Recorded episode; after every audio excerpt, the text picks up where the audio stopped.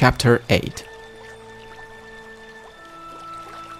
I mentioned before that I had a great mind to see the whole island, and that I had traveled up the brook and so on where I built my bower, and where I had an opening quite to the sea on the other side of the island.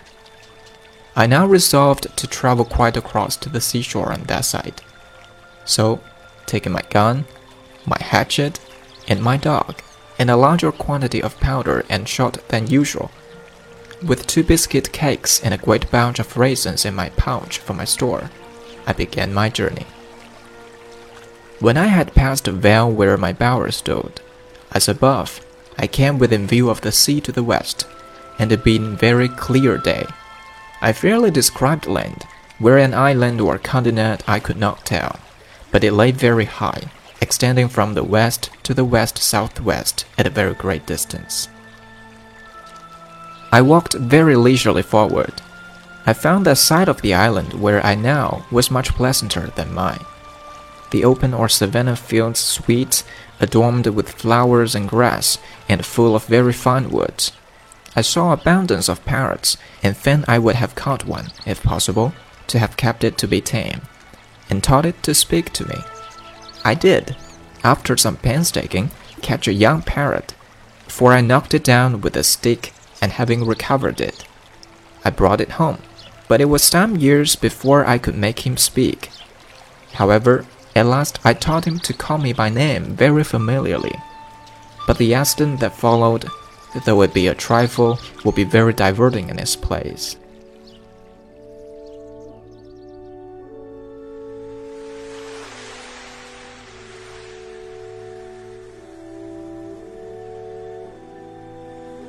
As soon as I came to the seashore, I was surprised to see that I had taken up my lot on the worst side of the island.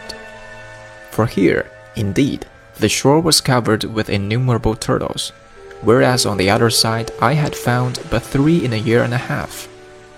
Here was also an infinite number of fowls of many kinds, some of which I had seen, and some which I had not seen before, and many of them very good meat but such as I knew not the names of except those called penguins. I confess this side of the country was much pleasanter than mine. But yet I had not the least inclination to remove, for as I was fixed in my habitation, it became natural to me. And I seemed all the while I was here to be as it were upon a journey, and from home. However, I travelled along the shore of the sea towards the east I suppose about 12 miles, and then setting up the great pile upon the shore for a mark, I concluded I would go home again.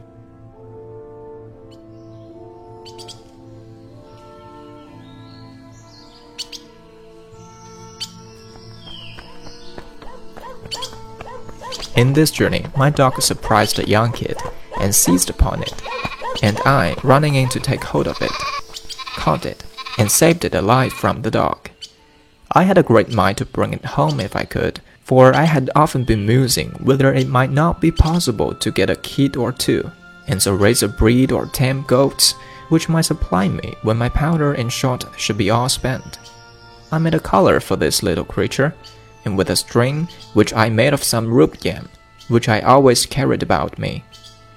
I let him alone, though with some difficulty, till I came to my bower, and there I enclosed him and left him for I was very impatient to be at home, from whence I had been absent above a month.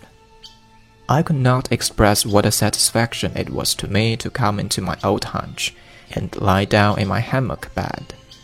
This little wandering journey without a settled place of abode had been so unpleasant to me that my own house, as I called it to myself, was a perfect settlement to me compared to that, and it rendered everything about me so comfortable that I resolved I would never go a great way from it again while it should be my lot to stay on the island.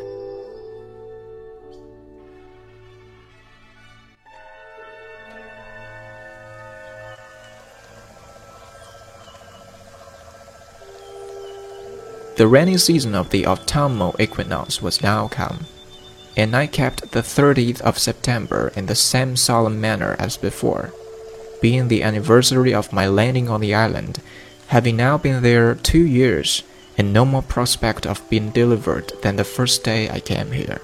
I spent the whole day in humble and thankful acknowledgments of many wonderful mercies which my solitary condition was attended with, and without which it might have been infinitely more miserable. I gave humble and hearty thanks that God had been pleased to discover to me that it was possible I might be more happy in this solitary condition than I should have been in the liberty of society and in all the pleasures of the world.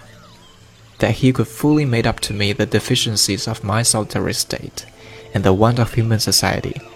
By his presence and the communications of his grace to my soul, supporting, comforting, and encouraging me to depend on his providence here, and hope for his eternal presence hereafter. It was now that I began sensibly to feel how much more happy this life I now led was, with all its miserable circumstances, than the wicked, cursed, abominable life I led all the past part of my days. And now I changed both my sorrows and my joys.